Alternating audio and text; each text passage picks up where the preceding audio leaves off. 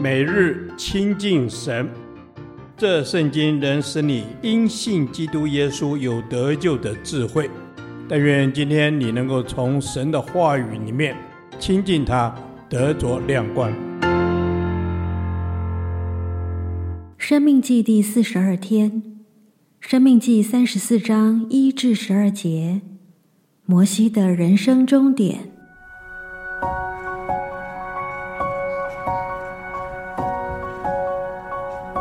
摩西从摩押平原登尼坡山，上了那与耶利哥相对的皮斯加山顶。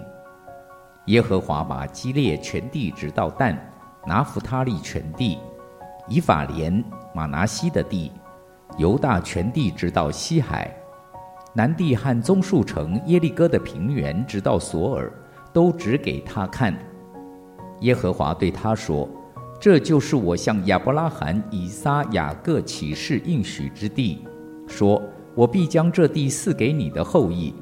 现在我使你眼睛看见了，你却不得过到那里去。于是耶和华的仆人摩西死在摩押地，正如耶和华所说的，耶和华将他埋葬在摩押地伯皮尔对面的谷中，只是到今日没有人知道他的坟墓。摩西死的时候年一百二十岁，眼目没有昏花，精神没有衰败。以色列人在摩押平原为摩西哀哭了三十日，为摩西居丧哀哭的日子就满了。嫩的儿子约书亚，因为摩西曾按手在他头上，就被智慧的灵充满，以色列人便听从他，照着耶和华吩咐摩西的行了。以后，以色列中再没有兴起先知像摩西的，他是耶和华面对面所认识的。耶和华打发他在埃及地向法老和他的一切臣仆，并他的全地行各样神迹奇事，又在以色列众人眼前显大能的手，行一切大而可畏的事。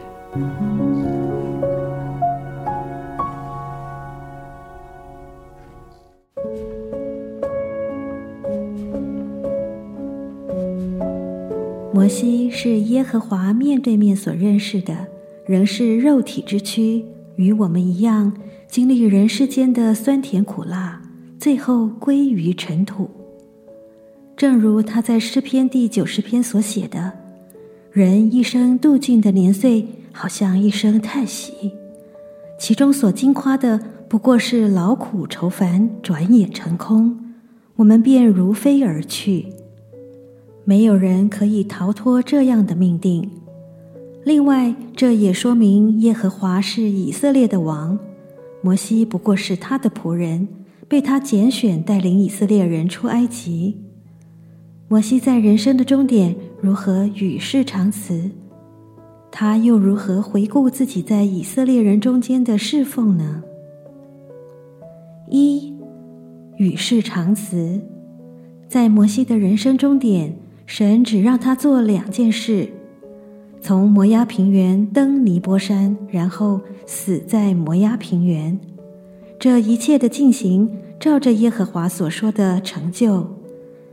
其他关于摩西的事，都是上帝为他所做。一，耶和华把迦南地都指给他看；二，对他说：“这就是我向你列祖起誓应许之地。”三。神将他埋葬在摩押地，到如今没有人知道他的坟墓在何处。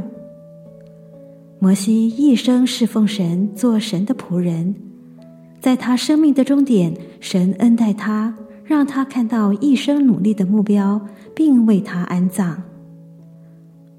二，回顾在以色列中的侍奉。摩西离世时一百二十岁。但他的眼目没有昏花，精神也没有衰败，身体仍然强壮，精神饱满。而且在以色列的先知中，再没有兴起像摩西一样的人，是耶和华面对面所认识的，与神有亲密的关系。这里的认识不是指人认识上帝，而是上帝认识人。上帝认识人，这个意义包含他对人的拣选、了解、保护与关心。上帝拣选、了解、保护与关心摩西的一生，使他身体强壮，能服侍到一百二十岁，并在埃及全地行各样神迹奇事，也在以色列众人眼前行一切大而可畏的事。这里提醒我们要学习摩西，成为上帝面对面所认识的人。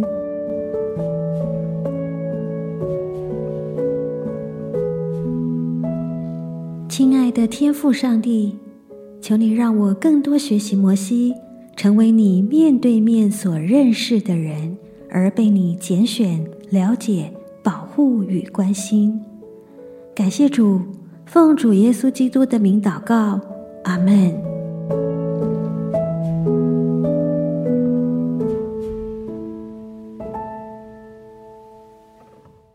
导读神的话。